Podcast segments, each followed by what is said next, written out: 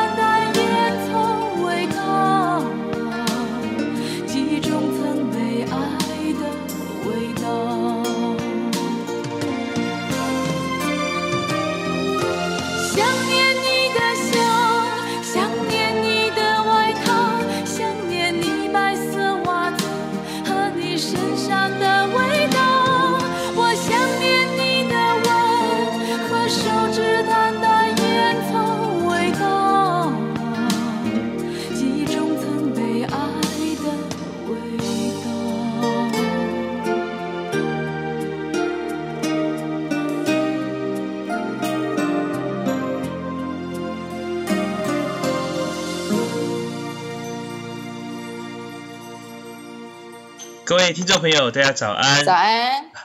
很高兴呃又在空中与各位相会。你现在所收听的是 FM 九九点五新云端广播电台最自由的声音啊、呃！我们的节目是生活找亮点，我是主持人丁丁，我是主持人严姐，你好，大家好，妍姐好，丁丁好。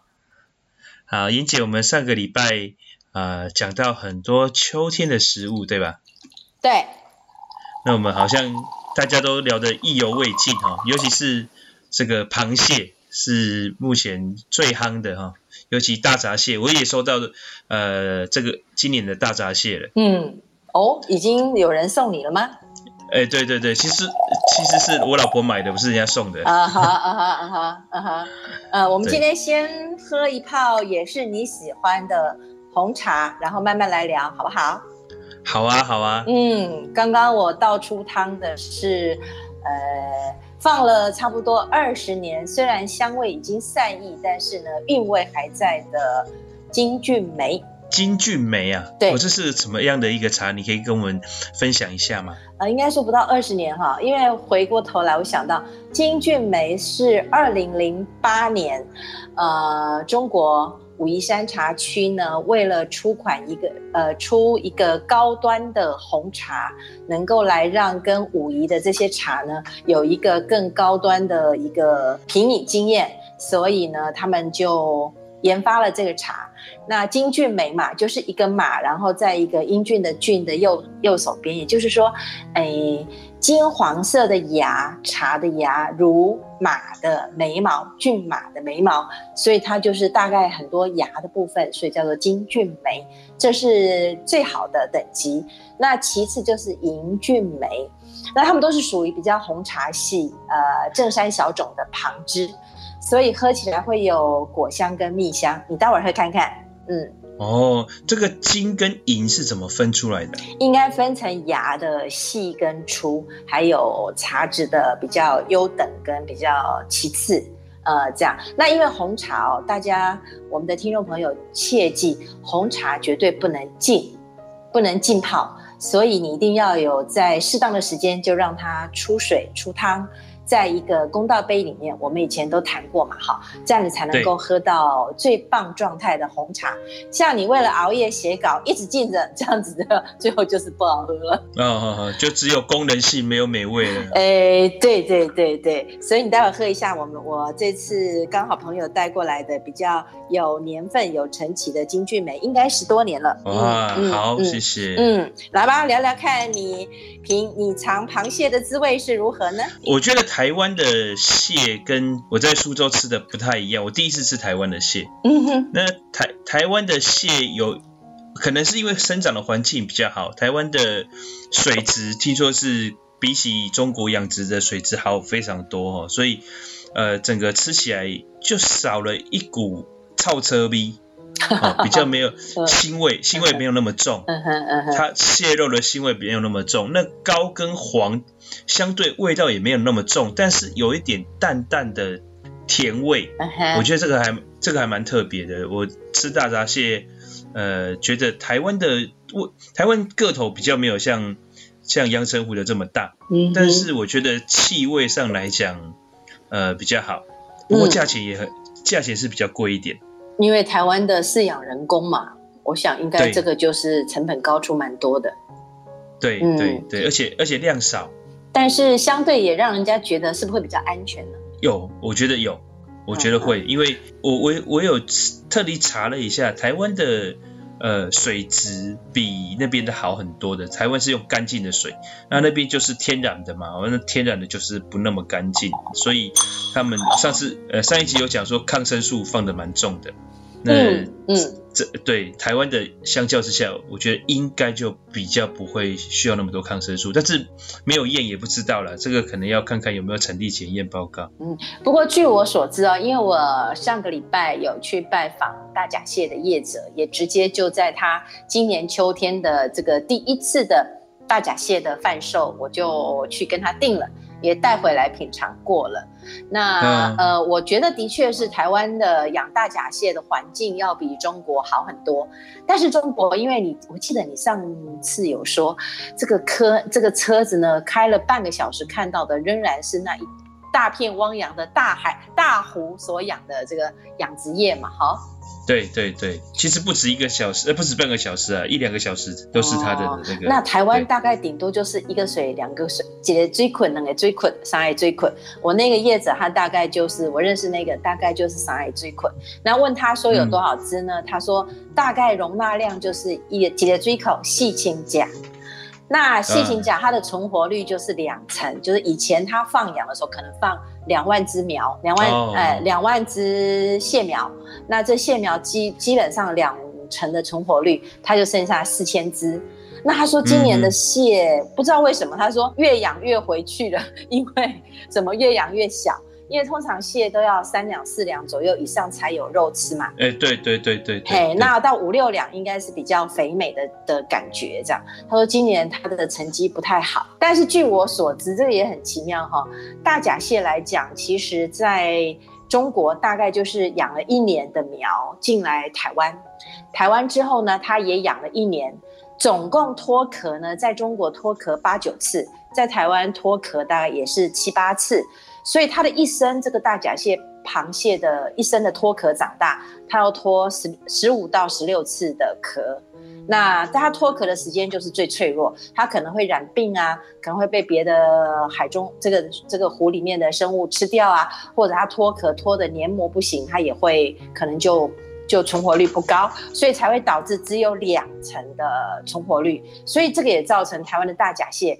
可能成本比较高的原因，基本上我觉得用药比较少，比较天然，相对的存活率就一定会低一点。因为大闸蟹本来就是比较不那么容易活下来的动物吧。嗯，而且你说比较鲜美哈，中国比较鲜美，我想因为它比较吃腐蚀性的东西嘛，所以当我去看的时候，它其实也刚好在喂巴雷库这样子，也是他要去买一些、嗯、呃，就是发酵的鱼虾之类的，然后把它投掷到它的那个水池里面，所以他们就是比较吃这些。沉下去的这些所谓的发酵性，或者我们讲腐败的这些他们的食物，所以哈、它会有鲜味啊，然后比较浓的那个那个那个感觉。膏跟蟹可能是因为它所吃的食物吧，我不知道哎、我刚刚写完呢呢。但是很特别的是，我特别跟他买了几只小只的，因为我没有要直接吃肉，我是要拆出蟹粉来，那就很麻烦，但是很值得。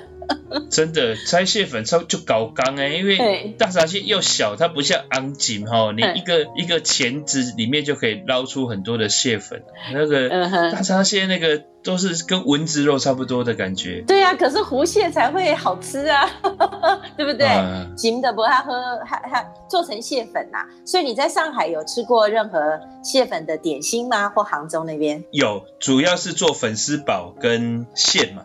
就是他们做那个饼的馅哦，例如说蟹黄包子啦，或者是哎对对对蟹粉小笼啊这些，港港对，像是港点的那种感觉嘛。哦，烧麦上面点一点点黄黄的蟹粉，让它增加鲜味，对吗？对，也有这种。然后你刚刚讲的这个蟹粉包子啊，哦，或者是粉丝堡，它也用。就是用很多大量的蟹粉，嗯哼哼，所以秋天大概短短的三个三个月的季节吧，大家可以掌握一下吃螃蟹的这个这个好时节。对对对，其实今年的螃蟹蛮早就上市了，尤其是讲的海蟹都已经、嗯、现在是正肥美，现在是正肥美，嗯，嗯，尤其是万里的万里蟹，对吗？呃，我们其实也不用。特意去北部，我们南部也非常非常的多。哎，举例来听听啊。像我们高雄这边的螃蟹就还蛮不错的，永安啊、弥陀啊这些地方的地方的市场都有一些小的摊贩。哦，我底下买最安静，底下买最安静。嘿，对我老婆，因为我那时候住冈山，是我我们在冈山的，然后我太太坐月子的时候，就直接买托，请托他们帮我留大致的红鲟，然后用。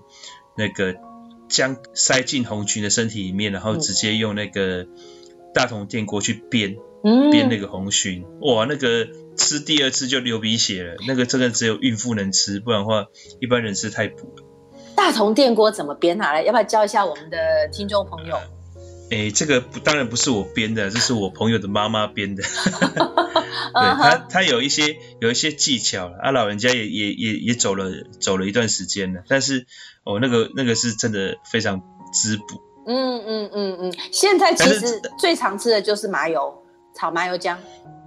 哎，对对对，那它一定会放一些佐料，不可能干煸嘛，一定会、嗯、会放一些佐料。麻油是基本的，尤其是在产妇坐月子的，一定是麻油一定会放。因为螃蟹比较寒嘛。寒，对对。其实螃蟹寒也只有寒它的那个胃而已啦，哦、所以包括在吃大闸蟹，你只要知道它的胃部在哪里，把它剔除掉就没事了。对，记得把它的心跟胃剔除掉，这样子吃起来就不怕嘿。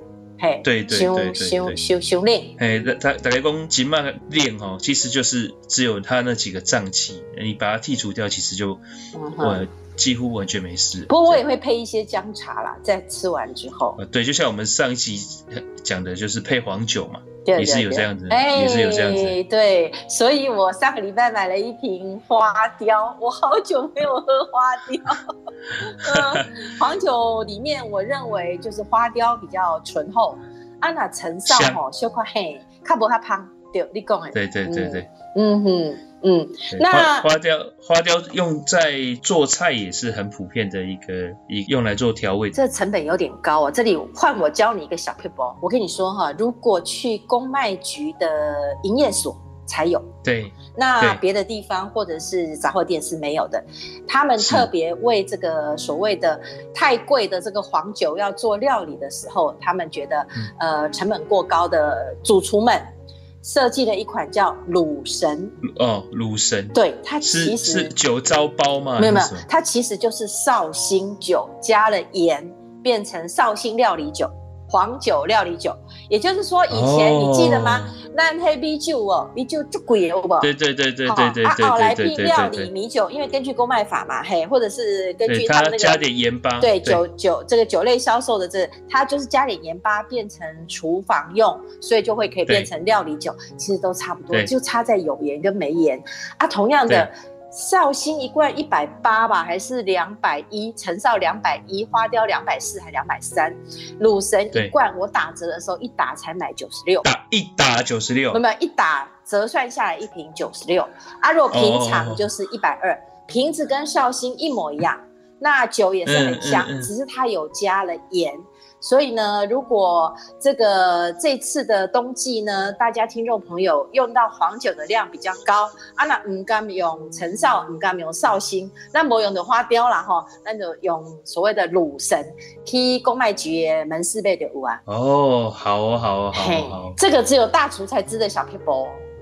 哦，这个太好了，对，所以你原来原来不只是，嗯、原来不只是米酒啦，哈、嗯，就是花花花雕绍兴也是有类似的这样子的一个做法。对，为了厨房所这个大家烹饪方便，然后成本降低所出的卤神就是黄酒加盐巴。再来就是，诶，其实也有一个说法，你有没有听过？以前我们小时候农民里有不啊，不要记得什么食物相克啊，这些柿子跟螃蟹嘛。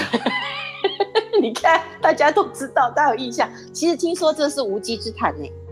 我也常常听到这样的一个说法，就是这个农民历的的这个也不是那么的准确。嗯哼哼哼，那你怎么看呢？你有这样配搭吃过吗？哎，因为我个人不吃柿子，所以没有这个困扰。啊，你不讲安 key 哦？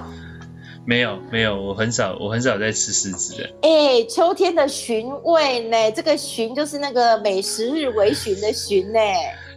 对，可是我我我我从小就不是那么，包括那个柿饼，嗯，对，那我都不太吃。那现在流行的日本的，不管是台湾的、日本的都不行，都不吃。都不吃，都不是我。我其实不是不喜欢吃哦，嗯，我只是从小没有吃这个的习惯。啊，如果人家搞我请啊，可以对，我也会吃啊。哦，就是没有会刻意去寻找这样的东西吃，这样子，就没有没有养成那个习惯嘛。嗯，最近我好多朋友啊，就是有摄影手养的朋友，大概秋天都得到客家庄去拍柿饼的这个镜头。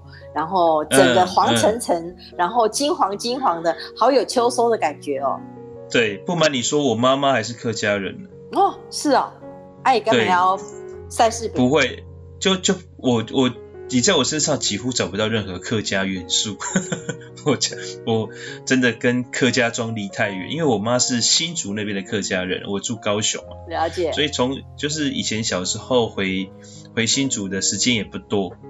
哦，所以像什么酒呃酒糟啊，或者是呃什么鸡酒啊这些，嗯，很传统的客家食物，基本上对我来讲都不是那么的有亲切感。所以你不吃杭州？也没有。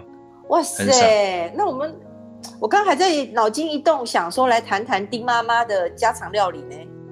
哦，他们他丁妈妈完全没有家常料理，只有大师料理，没有家常料理。都没有，他都乱做，但是但是因为我妈也是很很小，高中的时候就出来念书了，嘿，然后而且实在讲，就是过去大家印象中的那些客家料理，嗯，呃，除了客家小炒啊或者什么，其实就算客家小炒，一般人家也很少在炒。为什么？因为我听我妈讲说，他们小时候，嗯，家里最常出现的菜就是菜包能，哦，而且还不是每餐都有。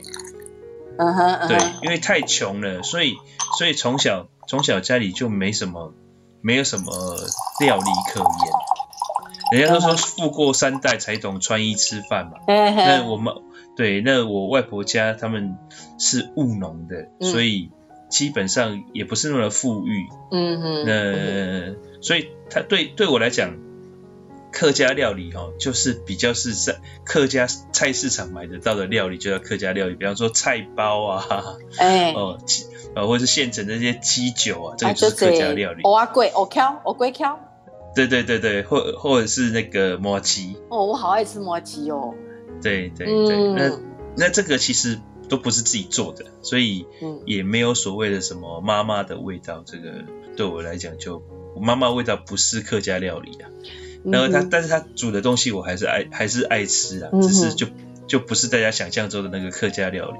但是我知道我有些朋友的妈妈是真的很会，他们连什么冬瓜风啊、高丽菜风都能够自己做，哦、我就觉得，我就觉得那个很厉害。但是你也没，嗯，兴趣不大。哎，不会不大，我们去去，比方说美浓啊，或者是客、嗯、客家庄吃，还是会点来吃嘛。嗯、呃，板板条。对，就是我们以前，我妈是关西的客家人嘛，我们回关西也一样吃这些客家料理啊，板条我们知道哪一家好吃啊，从小吃到大这样。你捌吃过屏东一间新加坡不？屏东的？嘿，没有哎、欸，哇，没有哎、欸。那时候我记得是一个一个我学姐哈，屏东安泰医院我学姐那边的朋友，呃，带我去吃的，然后那天吃出来哈，就是当然人很多了，我们吃第二轮。然后就碰到、嗯、呃很有名的校长那边的一个很投身教育界就顾伟校长，阿哥因等于校长妈妈做生日，所以好热闹。然后呢，就是也是八九十岁的老人家嘛，啊，夹出来就跟那老板讲，哎，我们家是长寿村呢，因为高壁哎哎隔壁的高隔壁的厝边是九十八岁，啊这边厝边是九十五岁，嗯、啊伊家去九十七岁。一共连三天都是快近百的人瑞，哇，这个厉害，这个厉害。嗯，他说，所以来我们这边住呢，来这边吃呢，就是我们就是长寿村这样。那它的名字叫新加坡，并不是 Singapore，不是那个英文，嗯、它就是另外就是谐音的字。所以那家的呃保留了一些传统的。客家的菜，但是就是很简单呐、啊，他不做什么大菜。你讲的风是没有的，呃，可是很有特色。那天我吃的好高兴哦，所以我印象好深刻。哦，那他有什么菜？诶，他有一种客家的肉饼，那个肉饼也是很好吃，但是我现在形容不出来。嘿，所以有空你就带着夫人去吃一下。嗯，在哪里呀、啊？在屏东啊，你查新加坡就有啦，就是高兴的兴啊，高兴的兴啊。哦，哎，好，哎，你查一下应该就有了。那其实你刚刚讲到菜脯，我倒想起来，这次呢，我是为了一瓶菜脯就跑到台北去的。哦，嗯，菜脯，嗯，好，我们先进一段音乐，等一下来听听看菜脯的故故事。好，OK，好。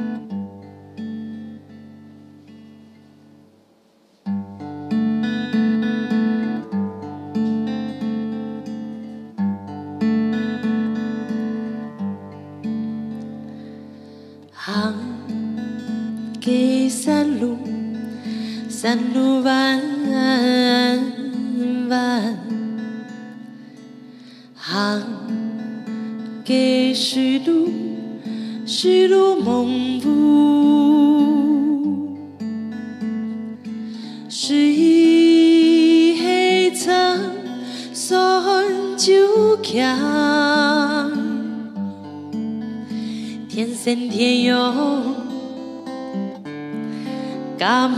就有路，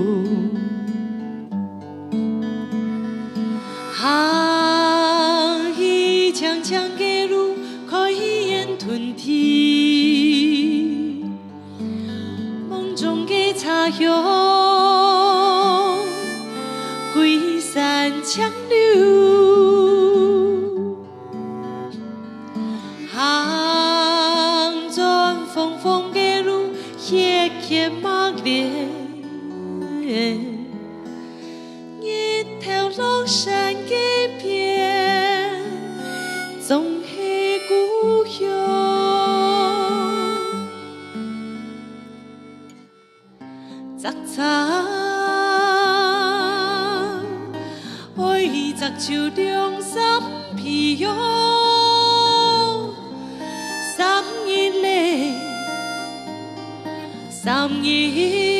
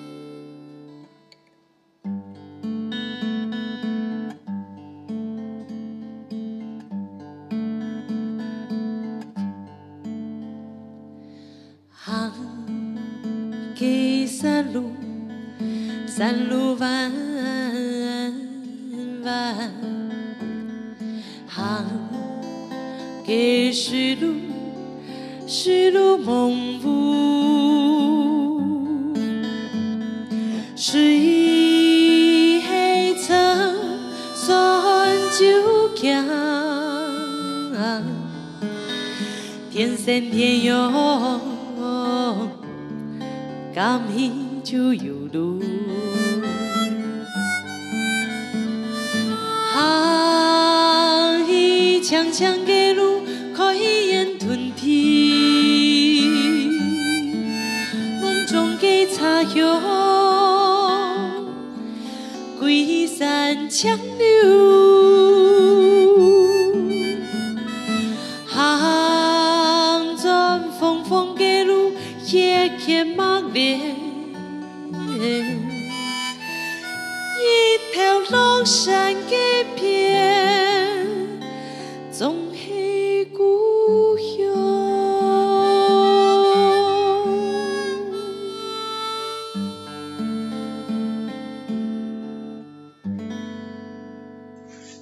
妍姐，刚刚你讲到这个百年老菜脯对吗？没有百年，百年走开，都已经变成高了，高壮成妖了。哎，应该差不多四十年左右。我在想，因为哈，顶个咱不是啉这地基地裂结嘞。对对对，你说是搬家的时候翻出来的，就是拆老房子，不是搬家。对对对，其实更就是就、哦、就直接把老宅给拆的时候，会有一些意外的之喜发现的老东西。这个菜包也是因为我姐网友，我这年纪还还还可以结交网友吼，还蛮蛮厉害的，都是因为喝茶哈啊，大家可以就是在这个脸书上就交交流来交流去。然后他那天跟我讲说，看你的脸书很会做料理，那我刚好我朋友拆老房子得到的这个老菜包，差不多应该有四十年，送你一罐。我说。不行，这太贵了，我不能收，因为这个素昧平生，不能收你这么重的礼。好，没关系，因为他也不太做料理，呃，应该对的东西要送给能够善用的人。那我们就约了喝茶，所以呢，这次我就收到一罐，呃，乌黑乌黑、油亮油亮的干式的，不是湿式的，你是打没哈搭呃，四十年的陈年老菜脯。那这应该就是客家老妈妈留下来的，我想。你刚刚说很珍贵，到底有多珍贵？可不可以有没有让我们有概念一下？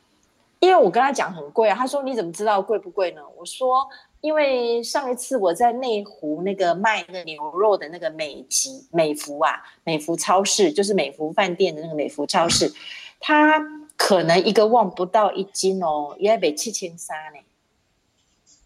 要卖七千三，我刚我我刚刚有听错吗？七千三百块台币，嗯嗯，不不不到一斤，不到一斤，因为小小的一个一个一个一个瓷的瓮这样子，它有两瓮，有一个黑色，一个红色，全部都是七千三。这是人参的价格吧？哎呀，人家说萝卜就是这是萝卜吗？平民人参，这个我这个我相信，嗯。对，但是这个这个这个价格不平民啊。白控老的白控可能更贵，大根。呃，啊、我还没煮啦，所以我不知道，因为他应该不会诓我，只是说，哎、欸，我我这么重的礼，我一定好好要找一只完全完全好的这个土鸡，呃，可能是呃经过了起码要七八个月放养，又不能太老的，然后又很天然的来炖个那个老菜煲鸡汤，嗯。我我觉得贫穷限制了我的想象。等一下，我我比较好奇的是哦，美美福在卖的这些老菜脯，他们是从哪里来的？我想应该是就是，我认为，呃，其实你去的一般市场或一般超市，他们都所有所谓的老菜脯，包括我去到那个四重溪温泉。对，哎，南屏东也是重溪温泉，我也看过那个温泉的服务中心有在卖一种温泉菜脯，是有一点点陈化，我就看它淡薄啊老了，不太老了，可能几年能尼。所以老菜脯的定义，我觉得是一个。第二个是，哎，我们要买到多贵的叫做老菜脯，多久的叫老菜脯。所以我认为只要能够。干净储存的环境好，发酵的好，放的好，卖谁锅，然后呢好吃。其实我觉得大概一两年就可以煮鸡汤啦，我们不用执着在四十年吧，那是意外的礼物。四十年真的跟跟我一样大了，我的妈呀，这个菜包真的快成精了。所以我在说，哎、其实我们客家庄勤俭，然后勤劳的这个美德呢，把食物腌制起来，然后保存起来，在不管是过冬或比较缺乏食物的季节时节，呃，收成比较差的时候。能够把食物拿出来再重复的运用，这个保存食物的这个技术，我觉得在台湾，呃，我们的客家庄是做的很杰出的，所以跟整个料理搭配起来就非常的美味。嗯嗯嗯嗯嗯，对，嗯、你刚刚说要找鸡，对不对？对。我之前采访的时候有，因为我们高雄，呃，市政府一直有在培养我们，呃，高雄市本地的农民，其中有一个，他们叫做行农啊。就是很有很有 style 的那个形容这样子，那有一个形容，他就是他是厨师出身的，他他在台湾受了正规的这个厨艺教育之后，又到国外去研修这样子。那他回来台湾之后也开过餐厅，但最后呃跟他爸爸，他爸爸是一个很成功退休的企业家，是。那两个人就跑到高雄的乡下来养鸡。然后嘞？对，那他们他们鸡都是都是天然，然后放养的。嗯，这样成本很高，你知道吗？鸡肉如果纯粹就天然放养，不吃饲料，这个它的成本我听说啦，呃，我们市场买一只鸡三四百块嘛，哈。那通常，对诶，有时候养一养，然后放放耍龟嘛，哈，它可能一个礼拜前、嗯、两个礼拜前，甚至前两三天。呃，大卖的时候前两三天才抓去山上放养一下，叫放山鸡。我有听说是这样哎、欸，你敢不听啊？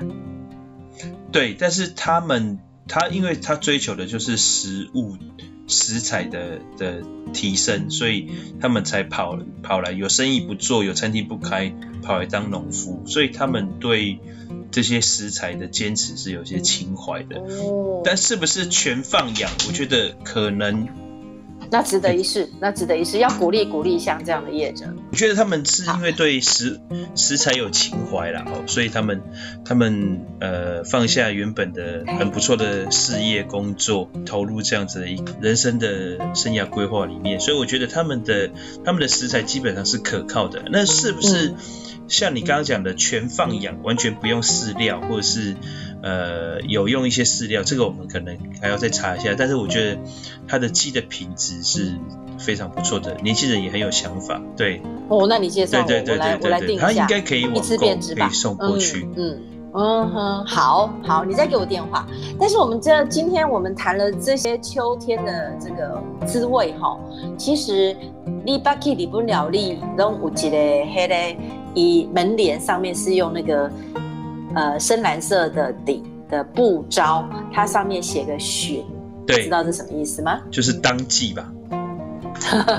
对，就是当季最时下最鲜美的产物食物，就是寻味。对，所以如果呃，其实我们今天谈的大部分都是这个季节，也就是我们今天就是谈的，其实就是寻味就对了。对对，其实、嗯、其实食物就是我最近也帮呃远见杂志他们做了一个专题哦，所以他们他们也就是讲到就是当地当季的食材，这个对呃消费者而言才是真正最好的一个一个食材。不管是对我们的身体的健康啊，或者是对整个环境的的运作，其实都是呃越越当季越当地是越好。哇，那您介绍哪些食材呢？哪些让你印象深刻嘞？呃，我我这次去采访的是一家那个牧场，那他们主要是养羊。哦，羊，对，它有肉羊，有奶羊，所以，嗯我以前对羊奶哈一直有一种偏见，嗯，呃，有一种腥味嘛哈，嗯，那但是这次去，呃，我他我喝到他们的羊奶，甚至他们做的那个羊奶冰淇淋，哇，我简直是惊为天人，他们没有用，他们就是。现挤的哦，把现挤的羊奶过滤之后，就倒进去那个那个冰淇淋制冰机里面，超级超级好吃的那个。哦，所以你是吃羊奶冰淇淋，不是羊奶冰棒？对对对，冰淇淋冰淇淋，啊哈，那个绵密的口感，然后香味，都比我吃过的。很多外面的冰淇淋都好非常多，甚至跟我去日本吃的都呃不逊色，真的。嗯，那他们说是因为这个第一个羊乳新鲜的时候放进去，第二个是他们饲养的方式，第三个是羊乳本身的分子就比牛奶小。对。所以这些加成效效果，其实羊奶应该是要比牛奶更好喝的。嗯，也贵哦，比较贵，对不对？呃，对，呃，应该是说这个会有受到一些市场波动的影响。嗯哼，对，就是因为我听也听到他们讲的一些内幕，包括羊奶的收购价格，呃，包括我们市面上的羊奶是不是喝的混充？对，是不是真的？是不是真的是羊奶，还是呃有良心的是在就是呃再制，就是变成奶粉冲爆？有些是根本。我们看是羊奶，它是其实瓶子里面一滴羊奶都没有这样子。那你后来这样子经过一番认知之后，有打算给你的小孩喝羊奶吗？我小孩子在学校本来就有在喝羊奶，但是我呃决定要去看看他在学校喝的羊奶到底是哪一种羊奶。哦，现在学校提供羊奶的选项哦。呃，我我小我小朋友还在念幼儿园。哦，了解了解。对对对，嗯、国小的已经没有了，国小的已经没有。所以幼儿园可以应家长的要求提供羊奶，呃，他们会订。哦，那如果有些小孩子不喝呢？不喝就不要订了，没关系。哦，了解。我本身我们俩我们家的两个小孩就是牛奶跟羊奶的试验品。对。因为我们家老二哈，基本上他就是从小就是喝羊奶。那老大就喝牛奶，当然他们中间隔了五岁到六岁，所以我的育儿的尝试也有一些改变嘛，哈，经验也改变很多，所以老二我就给他试羊奶，老二的气管非常非常好。那老大的气管非常非常的不好，对。那我当时我就知道说，其实羊乳的吸收度是可以到达百分之六十到八十，但牛奶大概只有一半不到。对，这这有这分成两个原因哈，第一个是羊奶的分子比较小，好吸收。是。第二个是它里面有一些呃。特殊的成分会增强我们的气管，就是羊奶是在中医或者是在西方营养医学里面都是讲说对气管有益。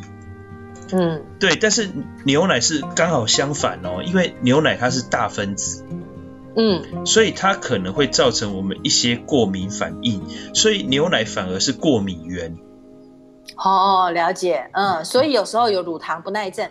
呃，那个那个又那个又是另外一件事情，那个跟乳糖不耐症又是一另外一个事情，就是它分子太大哈，进到进入到我们身体里面，我们可能因为不好吸消化吸收，造成慢性发炎反应，那个就是过敏。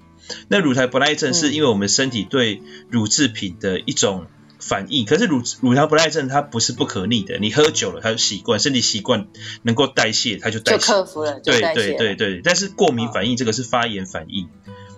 哦，所以你讲的说，如果细分子它积存在体内，就是我们常常讲的黏膜组织吗？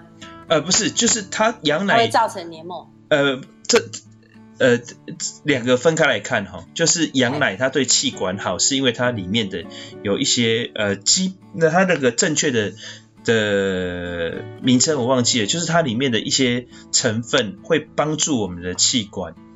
呃，对、嗯、对，包括。那个绒毛的蠕动啊，或者是呃呼吸的顺畅会更好。那嗯，我刚刚讲的分子小分子是说在吸收的过程当中，羊奶是比较容易被消化吸收，因为你分子越小，是不是我们身体呃分解它需要的能量就更更更少，然后也比较容易被被分解吸收嘛。那牛奶是大分子，所以。不过你讲，嗯，请说。所以分子太大，在我们的胃。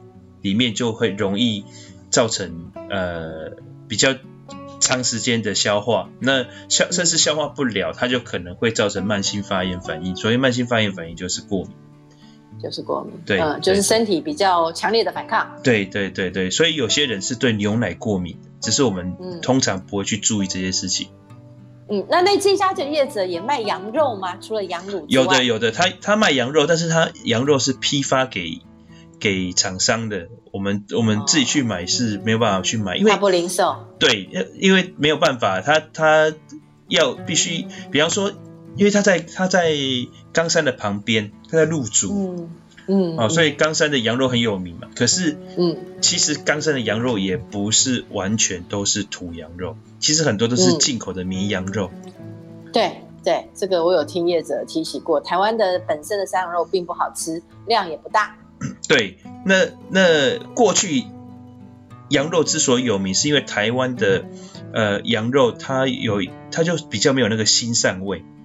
嗯，好，那那可是近年来其实养殖的方法改善了之后，其实所谓的土羊不一定都是放养羊，也有像圈养的。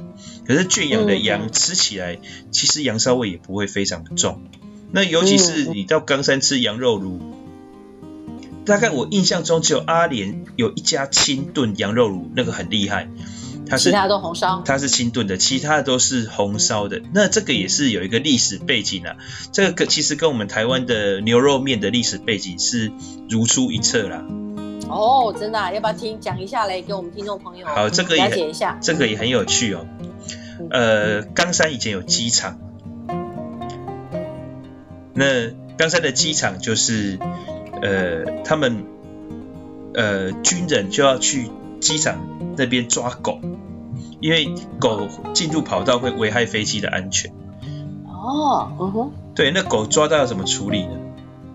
吃掉吗？对，因为那个物资缺乏的年代，就料理呀、啊、加菜啊。对，那那那个时候很多老广，他们他们其实是很会料理这个狗肉的。那狗肉炉哈有一种特殊的香甜，甚至甜到有点腻。因为我从小在眷村长大，眷村附近其实还蛮凤山的眷村附近也蛮多狗肉的。那一直到香肉对不对？对，叫香肉。叫香肉。香肉对，那一直因为很香吗？对，那种香甜的味道是你闻过一次，你大概就记得的那种香甜的，那甜到有点腻的味道。那回到刚刚的那个话题哦，那那可是狗总有那个抓完的一天呐、啊、哦，而且而且就是毕竟它是我们人类最好的朋友嘛，嘿。哦，所以渐渐吃狗肉这件事情也不这么为大众所能接受，所以你看，我我也不能接受，对对对，所以你看目前就是。就是街上已经很少有这样子大咧咧的说香肉或狗肉，对不对？它大概都是挂羊头才能够卖狗肉。其实这个典故也是很类似这样子哈。那所以慢慢的这个烹调方法就保留下来。可是呢，煮的就是牛肉跟羊肉。所以现在牛肉炉、羊肉炉，甚至红烧牛肉面都是广式的。哦，配方是来自老广。对，都是就是。以前煮狗肉煮出来的，嗯，所以原来如此，对，它就是重很重的的配料的味道，香料的味道。嗯，对对，那那这样的味道也可以把羊肉跟牛肉的腥膻味给盖掉。现在我们对于狗狗叫毛小孩了，没有人这样做了，丁丁。对，而且现在狗也不够肥了，啊，肉也没那么 多，我都我都起鸡皮疙瘩了。以前不是有讲一黑二黄三花四白吗？所以你是你们军中当兵的人才这样子吃吧？但是你看的黑狗真的容易比较胖。所以这个秋冬起，这秋风起，你们这些老广们，你当然你不是老广啊，我说过去的老广们可能一嘛吃舌根，二嘛就可能吃香肉，对吗？哎、欸，可是其实我从小我我我，因为我家从我从小我们家就养狗，所以我对狗很有亲切感。有一次、嗯、我这我自己都忘记，我妈跟我讲的，就是有一次，呃，我们眷村外面都有杂货店嘛。然后杂货店在过去的路上很多就是香肉店这样子，嗯，那我就有一次帮我爸爸还是妈妈去杂货店买东西，就什么东西都没买，两手空空就跑回家，喘呼呼的。我妈就问说：“你怎么这么喘？”我就说，我就跟我妈讲说，我刚刚从狗肉店的后面偷偷放走一只狗狗。哇，鼓励鼓励鼓励，丁丁从小就会爱护动物。对，但是其实也是因为我喜欢狗啦。对，如果他他一头牛锁在后面，估计我就不会去放的那那那头牛啊。所以这个东西也是很很讲个人情感的，对不对？对，没错。其实我好多朋友，哎，有些几乎，其实我我这个年纪，我们有一些大概在我五六岁或十岁以内，很多单身女性。嗯，尤其我们上班族，那比较一些诶高压力的行业，他们其实也都因为没有结婚，没有小孩，期盼真的都养毛小孩，哇，宠到不得了呢。对对对，我这个很夸张啊，有呃帮帮毛小孩呃化妆的。然后，这个、嗯、这个洗澡啊，这些 SPA 这个都已经不在话下了哈。特嗯，客制的衣服、房子哦，这个还有立遗嘱，毛小孩是唯一的继承人，这些都非常非常的多。其实讲到毛小孩哈，我今天才打了个电话，因为我朋友出了一个宠物的零食。他把一些营养品做在里面，但我知道饲料里面有加钙粉啊，或者不同的口味。可是我朋友呢，因为他说加拿大，他移民加拿大嘛，嗯嗯嗯，呃，阿妈这种卖的最好最好的狗零食是，其实跟人类饮食上是纯天然的，嗯，嗯，没有加任何添加物。例如说，他把鸡肉或者猪肉。或者鸭肉，它目前出这三款嘛，哈，对，然后把它添加一些营养素之后呢，自然就用六十度的低温把它烘制，有点像我们现在低温的那个果干嘛，嗯嗯嗯，嗯，那所以第一个他选择的是黑鱼土鸡，再来他选择的是屏东黑猪肉。在他选择的是宜兰的樱桃鸭，这么高档哦，嘿，然后再再用纯天然的低温方式，不要破坏它的呃肉质、它的酵素、它的营养分，这样去烘呢，嗯，听说生意好像上次宠物展他去做，他说反应很好，你看，他说人也可以吃哦，我我我相信这种食材。人人可以吃，不夸张啊！这么这么仔细，这么对，你知道我我我我我我有接触过保健食品里面给狗狗吃的保健食品，它也是用全纯天然的松树皮、葡萄籽萃取物、红酒萃取物，呃，萃取出来就是给狗狗吃的。做什么呢？喝的吗？还是对，还是吃的？吃的。狗狗可能比较没办法用喝的，它就是把这个萃取物变成类似像是定状的东西，放在投放在饲料里面让它吃，抗氧化。哦，对，哦、你知道松树皮、红酒萃取物、葡萄籽萃取物，这个都是非常抗氧化。这个提取出来叫花青素嘛。嗯，对，花青素。嗯，哦，叫碧龙健，叫碧龙健。那这个这个碧龙健。给狗狗吃这样抗氧化，这已经不输人类了。就像你刚刚讲的，纯纯、嗯、天然，真的很可怕。对，我们人类也可以吃嘛，所以毛小孩也可以吃。然后呢，渐渐的养毛小孩的成本就越来越高，对不对？哦，现在养毛小孩成本听说比养真的小孩的成本还要高。在某些、在某些领域上来讲，对，因为哇，那现在牙医吃香之后要变兽医更吃香了。哦，兽医已经吃香很久了，啊兽医已经吃香，很多兽医都是开超跑。我我家以前养四只猫嘛，我们家的兽医师在冈山的时候，他就是开一台非常非常贵的宾士车。好、哦，所以我们一定要好好找时间来聊聊这个毛小孩所制造出来的这个经济大饼。哦，对，尤其你看现在好多连锁店，它就是专门的 for 宠物啊。嗯，对，嗯，现在我朋友出国也是要去住这个宠物旅馆。啊，对啊，对啊，而且、而且现在还有带宠物出国的，这相关的检疫啊，一系列的流程，一些很麻烦。因为我那时候去中国的时候，曾经考虑全家一起去嘛，那就考虑到四只猫，那有、嗯有有去探寻过检疫的问题。听说很可怜呢，在检疫处关着的那个环境很很差耶。不好，对，不好。所以现在有他们有包套的作业，可以加速那个流程。哦，是哦。对对对，他不是他不是去去走一些违法的管道，他就是说他把所有的。东西都备齐了，让你那在检疫，它检疫最它有可长可短嘛，所谓可长可短就是说你东西备越齐，它那个检疫期就会是相对的就会在规定的最短天数里面完成嘛。嗯就是用专业的这个服务，偷偷包套的方式，帮你一次解决。对，totally package 起来。对，totally 嗯 package，然后就把你送上飞机。那送上飞机就他们就逃出升天嘛，就是有冷气的货舱这样子。嗯，哦，这样子啊。对对对对哇，其实听我们的节目也是可以，呃，与时俱进的对生活各样的这个 对对 便利跟这个生活的享受亮点，应该说亮点嘛。回到我们的节目本身就是亮点，是所以我们是哪哪天找个时间来谈谈毛小孩的好啊亮点好啊好啊！我养了四只猫，所以我算是也算是有相当丰富的经验。对，听说养猫的女人很特别，那我们下次来听听丁丁养猫的男人是怎么样一回事儿，好，OK，好不好？那我们时间差不多了，谢谢妍姐对。好，谢谢丁丁，我们下次再见。好，各位观众，拜拜。拜拜，拜拜。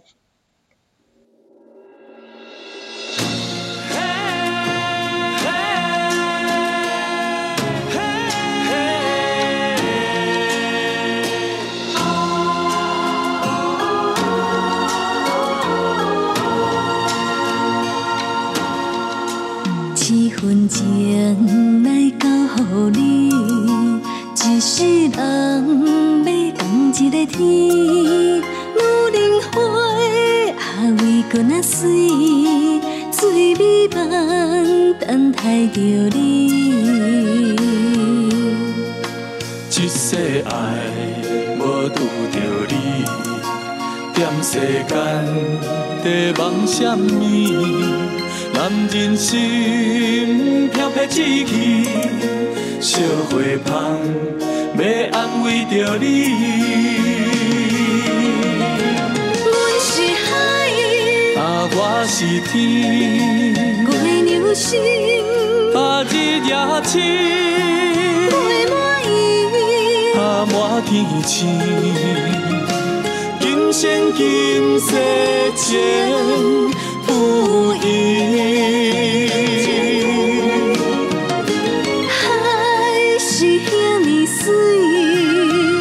水，感谢天来成全你，咱的真心真爱，情海永远念着天。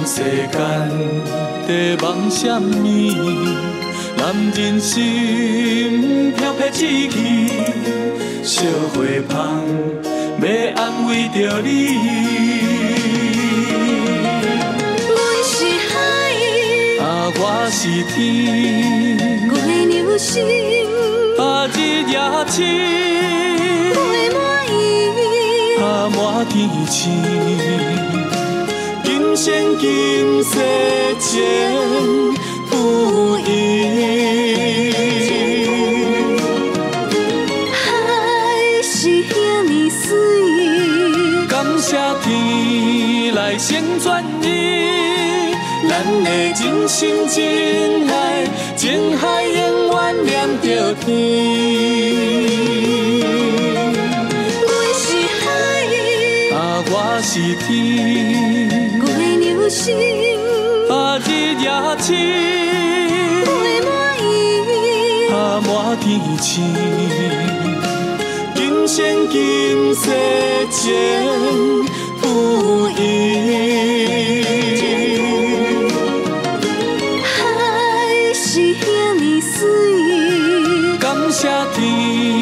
来成全伊，咱的真心真爱，情海永远连着天。